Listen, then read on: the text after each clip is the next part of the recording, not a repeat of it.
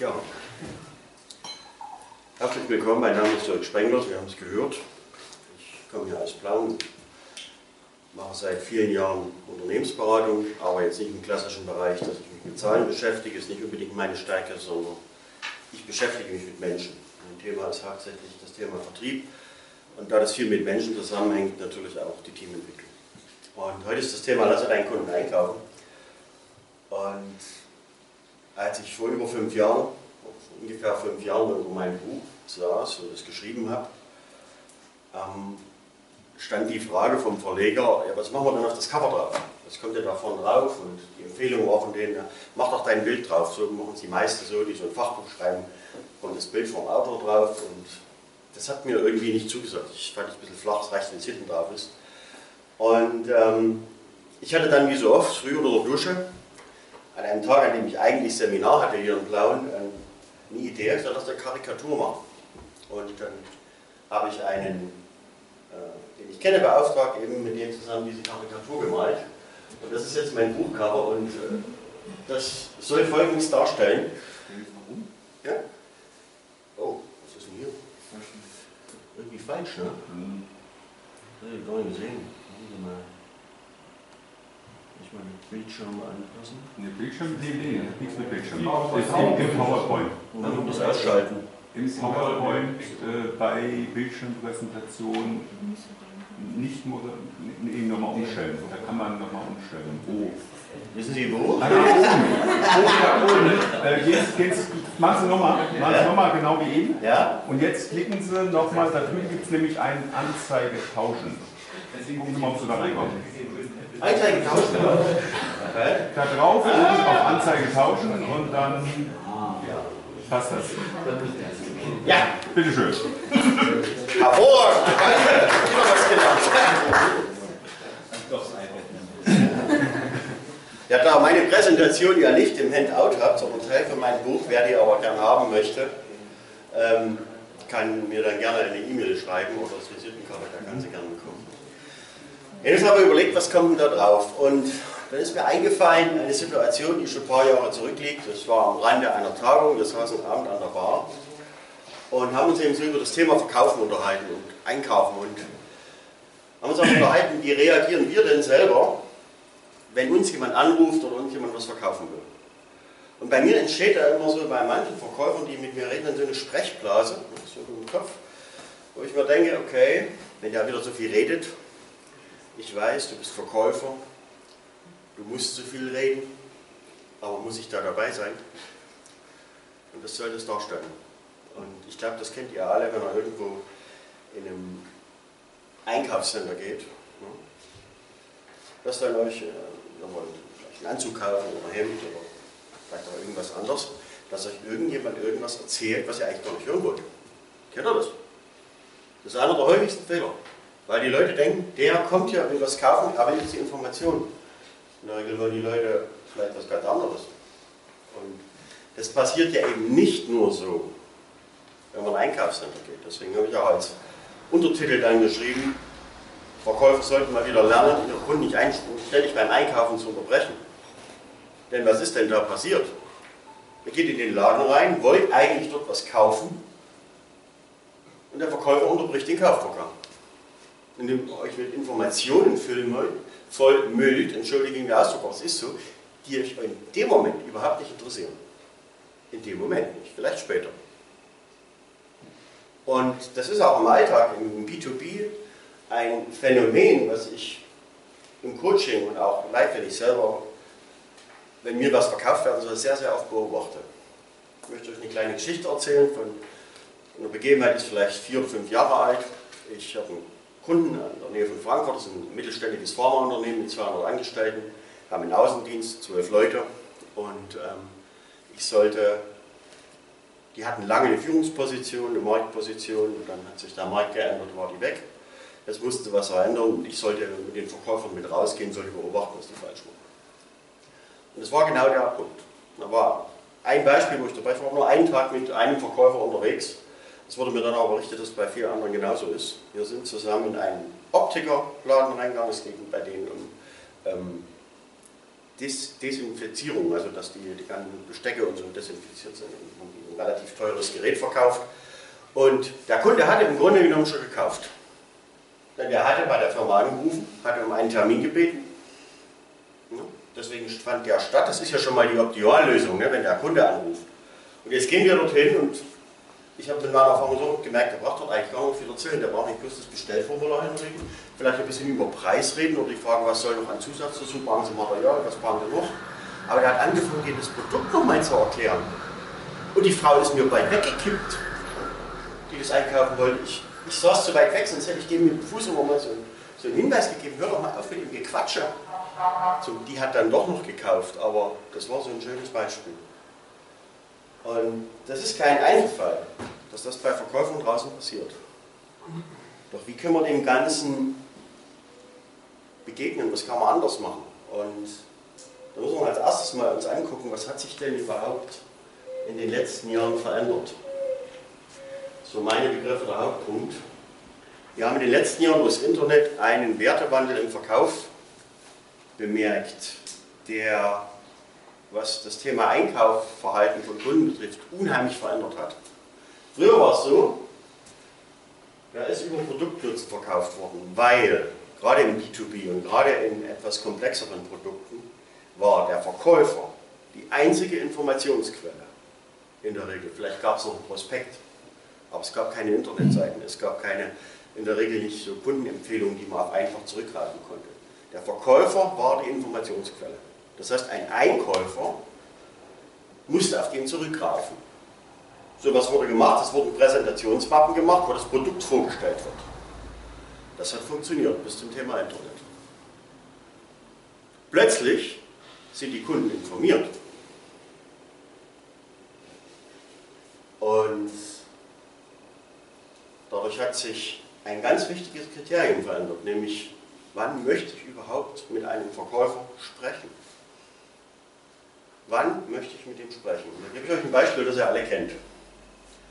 Stellt euch vor, ihr kriegt in der Post oder per E-Mail ein Angebot für einen Handyvertrag. All-inclusive kostet, was weiß ich, 29 Euro. Erstens, erste Frage, was ist die Bedingung, dass ihr dieses Angebot überhaupt wahrnehmt? Dass ihr es überhaupt mitkriegt, bei dem ganzen Müll, der jeden Tag kommt. Ich muss ein Grundbedürfnis haben ich beschäftige mich gerade im Kopf mit dem Thema, dass ich vielleicht einen Handyvertrag habe. Das ist mein, dass ich es überhaupt wahrnehme, sonst kommt das Ablage P. Fliegt weg, oder nicht. Wenn ihr keinen Grund dazu. Der nächste Punkt ist, jetzt ist dort ein Anbieter drauf, den ihr nicht kennt. Also nicht Telekom also nicht bekannt oder irgendjemand. Nach was googelt ihr jetzt oder guckt im Internet? Nach dem Tarifmerkmal oder nach dem Anbieter? Immer noch dem Anbieter, oder? Tarifmerkmale interessieren in dem Moment gar nicht. Es geht darum, wer darf mir das verkaufen? Wer ist das? Verkaufen über Identifikation, verkaufen über die Firma. Das ist mittlerweile der entscheidende Punkt. Und welchen Fehler machen ein Verkäufer, wenn sie rausgehen und zum Kunden gehen, der im Grunde genommen schon gekauft hat, sonst würde der Verkäufer nämlich gar nicht dort sitzen und ihm jetzt nochmal all das erzählt, was er eh schon weiß, weil er sich vielleicht mit dem Produkt beschäftigt hat. Der vertreibt ihn wieder. Das ist der Punkt.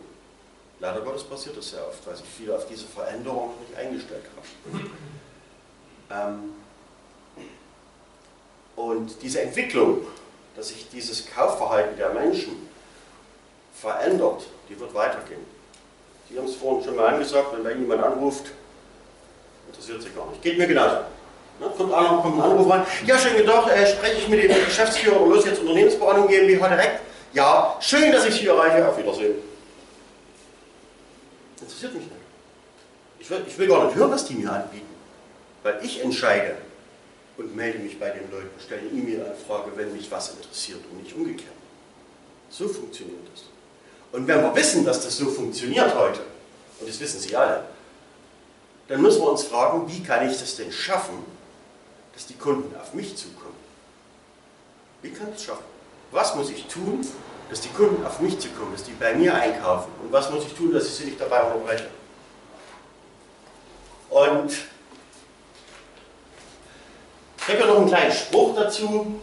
Das ist das, was ich oft dann höre. Früher war alles besser, da hat es einfacher funktioniert.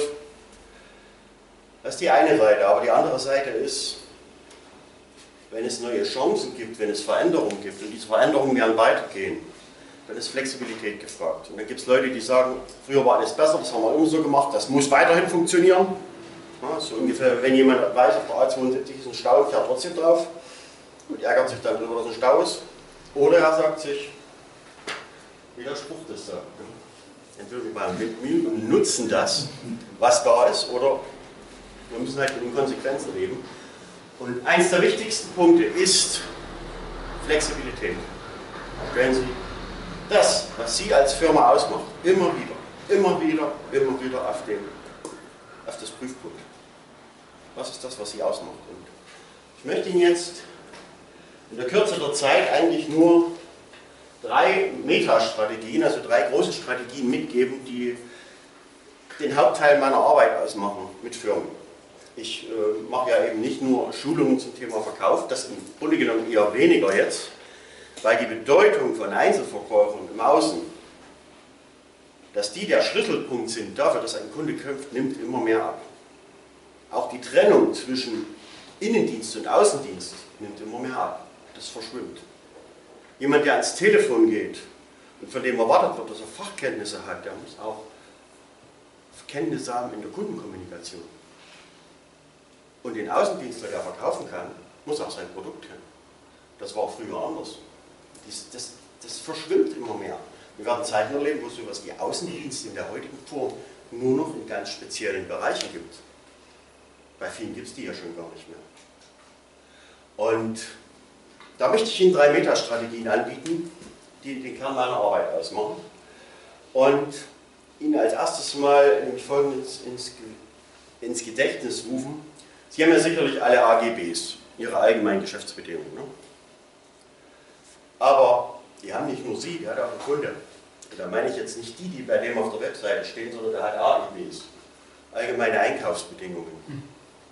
Und es sind auch nicht die, die bei großen Unternehmen auf der Liste stehen, wann darf ein Produkt bei wem gekauft werden, sondern ich meine die, bei denen im Kopf drin sind. Jeder von Ihnen hat für sich bewusst oder unbewusst bestimmte Kriterien festgelegt, die für ihn sagen, mit solchen Firmen arbeite ich zusammen, mit solchen nicht.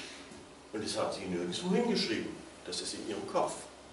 Und dem Verkäufer ist es sein Job, das rauszufinden. Oder damit umgehen zu können. Zum Beispiel so ein Kriterium könnte sein, ich kaufe nur bei Unternehmen, die machen. Oder wie bei mir, wenn mich jemand anruft und sie mir billig was verkaufen will und mit dieser blöden Masche kommt und durch, braucht man nochmal melden, so wie es bei Ihnen ist. Ein Kriterium von mir. Und hat jeder seine Kriterien und damit müssen wir umgehen. Und eins der wichtigsten Punkte, jetzt kommen wir zur ersten Metastrategie, ist das Thema Spezialisierung. Werden Sie zum Nummer eins im Kopf Ihrer Zielgruppe. Hartmut hebt schon die Hand.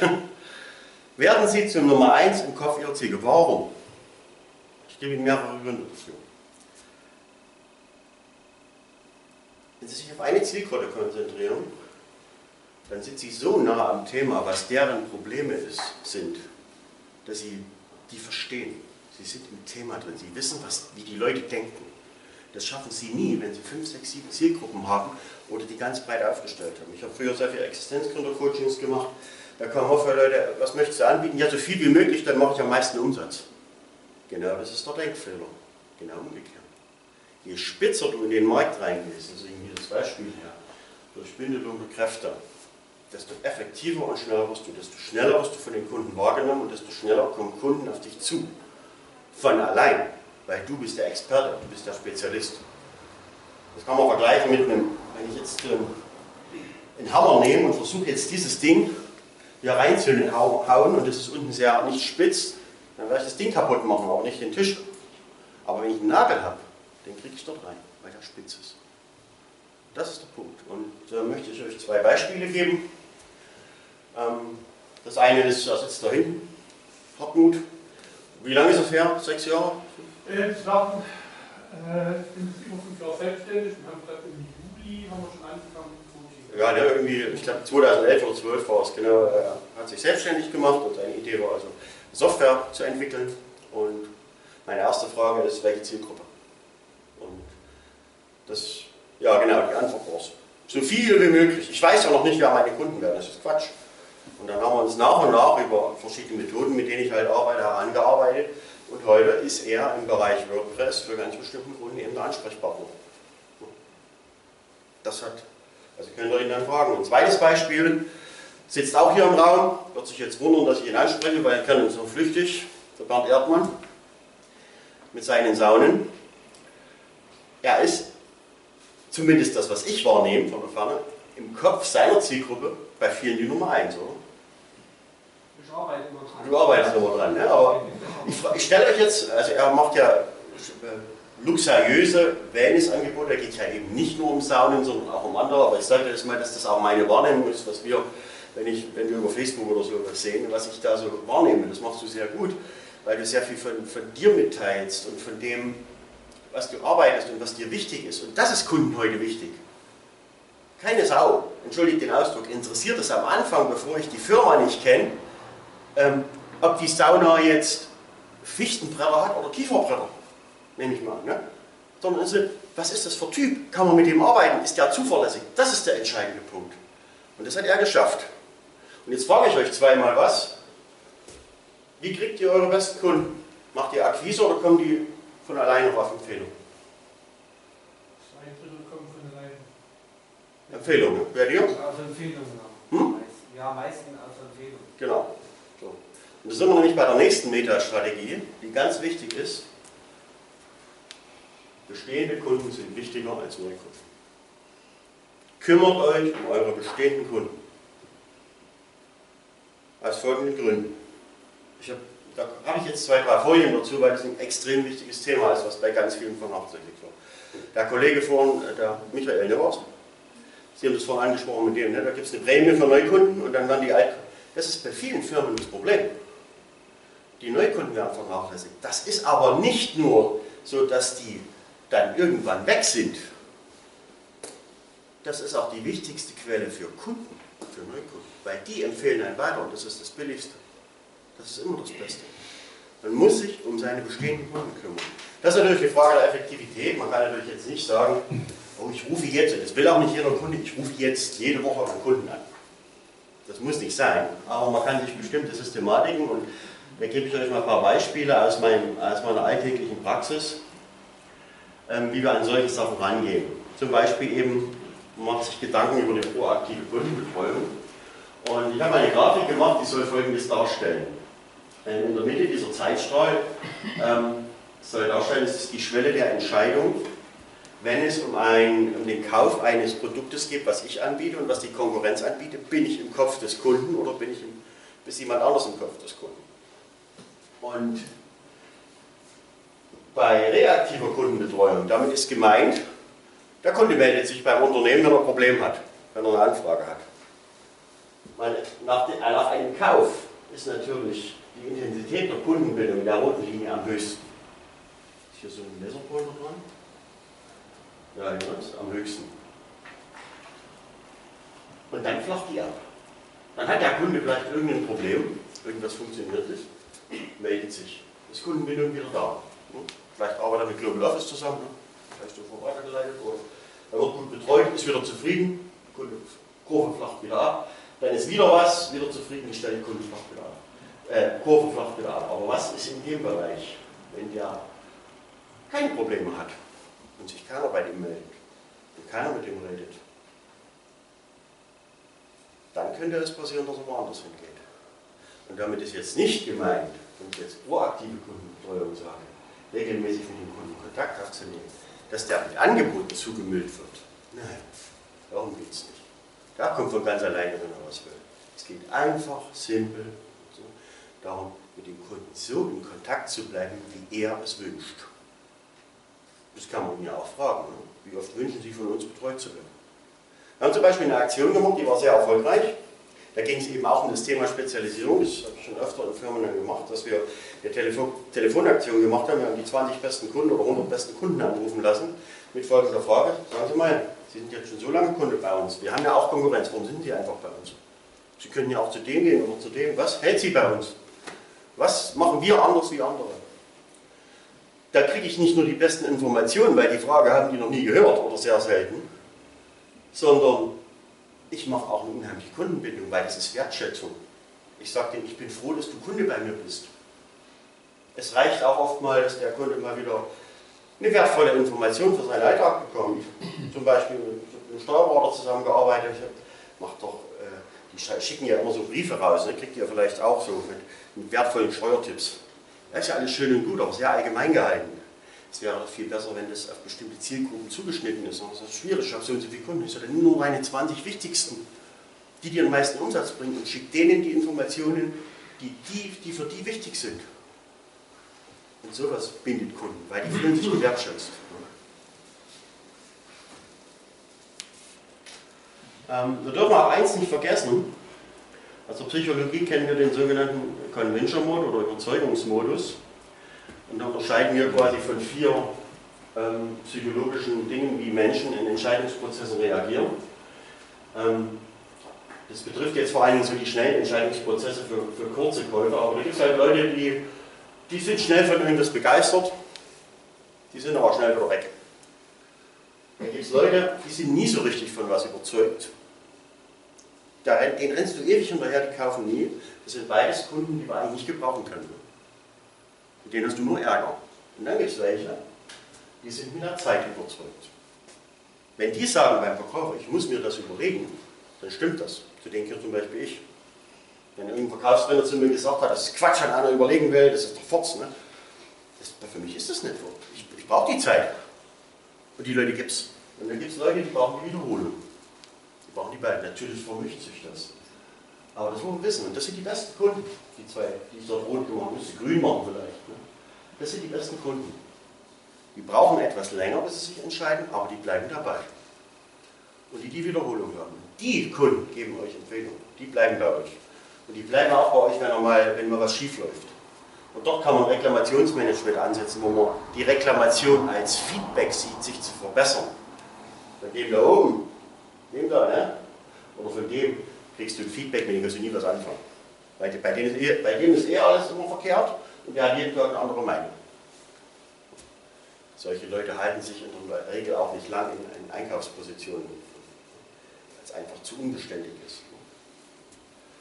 Ähm, ein kleiner Vorschlag, den wir mal ausgearbeitet haben für die Kundenklassifizierung. Also wie kann ich denn ähm, das effektiv gestalten, um mit meinen Kunden in Kontakt zu bleiben. Ich kann ja nicht, wenn ich 1000 Kunden habe, auch wenn ich eine Zielgruppe habe, die alle gleich behandeln, weil zum einen wäre es unfair, zum anderen überfordert es ja auch das Backoffice.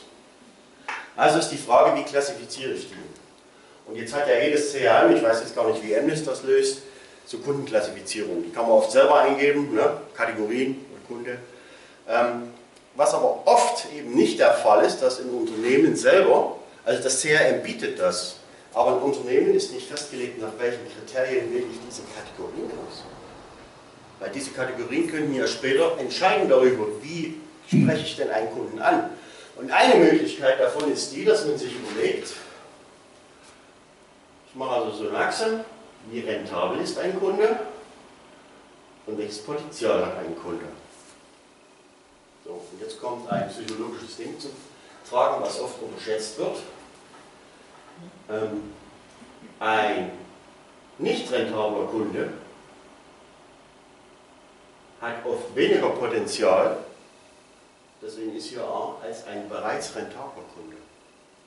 Ein Kunde, der schon viel gekauft hat, hat oft mehr Potenzial als ein Kunde, der bisher wenig geschafft hat. Das ist nicht in jeder Branche der Fall, aber das ist sehr oft der Fall.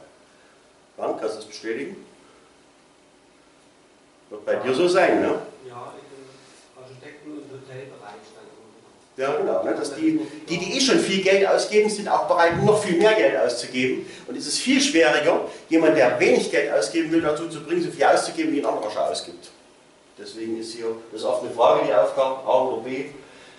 Und dann habe ich natürlich das Thema C. Ich habe eine hohe Rentabilität, aber er hat halt kein Potenzial mehr. Ne? Das wäre eine Möglichkeit. Wie das in jedem Unternehmen dann, es festgelegt wird, diese Kategorisierung als Grundlage einer Kundenkommunikation, vielleicht auch einer automatisierten, dass eben gesagt wird, Kunde A kriegt jedes Jahr wirklich ein Weihnachtsgeschenk. Ein richtiges. Und da geht auch der Verkäufer hin und bedankt sich persönlich. Ne? Kunde B kriegt es zugeschickt. Alle Kunden kriegen einen regelmäßigen Newsletter. Der Kunde B kriegt zusätzlich noch den Brief, Kunde A kriegt noch den Brief. Wenn man jetzt mal bloß von den drei Kategorien ausgehen würde, die aus meiner Ansicht in den meisten Fällen reichen, um sowas zu definieren, um eine proaktive Kundenbindung. Und das verspreche ich Ihnen. Fragen Sie die Leute nicht nach Empfehlungen fragen, Sie kriegen sie von allein. Und jeder, der das schon mal so gemacht hat, oder so arbeitet, der weiß, dass er nicht schon. Klar. Das war also die zweite Megastrategie. Erste war Spezialisierung, Nummer eins im Kopf der Kunden. Zweite, bestehende Kunden sind wichtiger als neue Kunden. Und das dritte ist,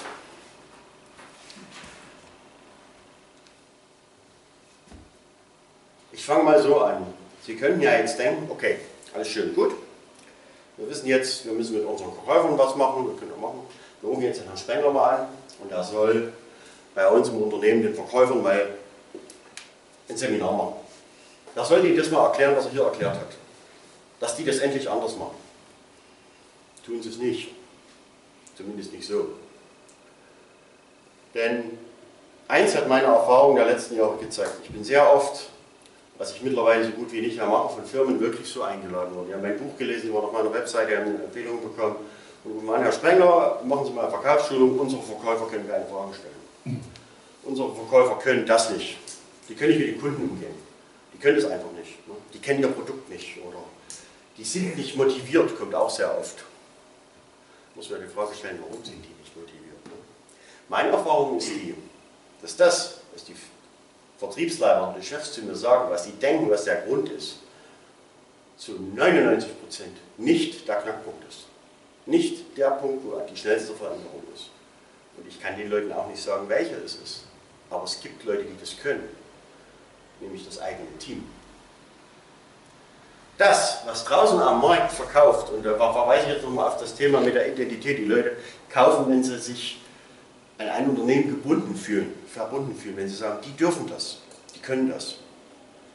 Das, was bei Verkäufern am wichtigsten draußen verkauft, ist, wenn der Kunde, der ja im Grunde genommen schon gekauft hat, wenn der Verkäufer dort sitzt, merkt, dass der Mitarbeiter hinter seiner Firma steht. Egal was kommt. Das ist der allerwichtigste Punkt. Das ist wichtiger wie kleine Produktmerkmale. Viel, viel wichtiger. Das sind heute nicht mehr die Entscheidungskriterien. Produktmerkmale ändern sich so schnell. Die ändern sich von heute auf morgen. Bedürfnisse ändern sich. Kundenprobleme ändern sich. Aber das ändert sich nicht. Das Einkäufer spüren, der Mitarbeiter steht hinter seiner Firma. Ja, aber wie erreiche ich das denn jetzt? Erreiche ich das, dass ich meinen Verkäufer erstmal verkaufe, dass unser Produkt gut ist? Nein. Das erreiche ich nur durch eins, dass ich mein Team in Entscheidungsprozesse, wo es um solche Dinge geht, Produktmerkmale, Zielgruppenorientierung, Kundenansprache, ähm, was sind die, die Werte unseres Unternehmens, für was stehen wir, dass ich die in solche Entscheidungsprozesse aktiv einbeziehe. Das ist der entscheidendste Punkt. Das kann jeder, der schon in größeren Unternehmen leitet, mit Teams gearbeitet, sagen. Und das ist mittlerweile meine Vorgehensweise. Wenn mich jemand anruft und sagt, machen Sie mal Seminar bei uns, ich sage mal einen anderen Vorschlag. Und dann mache ich in der Regel so einen eintägigen Startworkshop mit dem Vertriebsteam oder mit dem Team, was sie aufstellen. Und dann kommen die zu Wort. Dann leite ich die über den Tag durch Prozesse durch, wo die ihre Ideen einbringen. Weil die sind jeden Tag an der Basis, die wissen es am besten. Die wissen, wo die Probleme sind. Und die können am ehesten sagen, oder wo der Hase im Pfeffer liegt sozusagen. Also wo, wo man angreifen kann. Und es kommt noch ein ganz wichtiger Punkt hinzu. Die treffen die Entscheidungen oder die machen dem Chef die Vorschläge, was geändert werden kann. Und wenn die Entscheidungen von den Leuten kommen, werden die auch umgesetzt. Und nicht, wenn sie von irgendjemand oben aufgestimmt werden und sagen, so machen wir das jetzt, wie es leider oft der Fall ist. Das erfordert Führungsstärke für Führungskräfte, das erfordert auch Loslassen. Bei dem Prozess passieren Fehler, ganz normal. Aber die gehören dazu, aus dem muss man lernen. Es gibt nichts Schlimmeres, als keine Fehler zuzulassen. Weil aus denen kann jedes Unternehmen lernen. Im Endeffekt sollte immer wieder das das Ziel sein, dass wenn ein Verkäufer zu einem Kunden kommt, dass der Kunde sagt, ich habe doch keine Ahnung, sag mir, was ich tun soll. Das ist das Optimum. Und was ich Ihnen jetzt gezeigt habe, ist ein Weg, dorthin zu kommen. Das ist nicht unbedingt ein einfacher Weg, je nachdem, wo man schon steht. Vielleicht machen sie auch viele schon so, aber es lohnt sich. Ich wünsche Ihnen gutes Mittagessen. Dankeschön. Also, ich habe ein paar Bücher mit, wer eins haben will, kostet 12,50. Und Visitenkarten liegen dort vorne und wie gesagt, wer die Präsentation haben möchte, mir einfach eine Visitenkarte geben und, und schicke sie zu. Okay. Willst du nochmal oder Mittagessen? Okay. Vielen Dank. Vielleicht, Guten Appetit!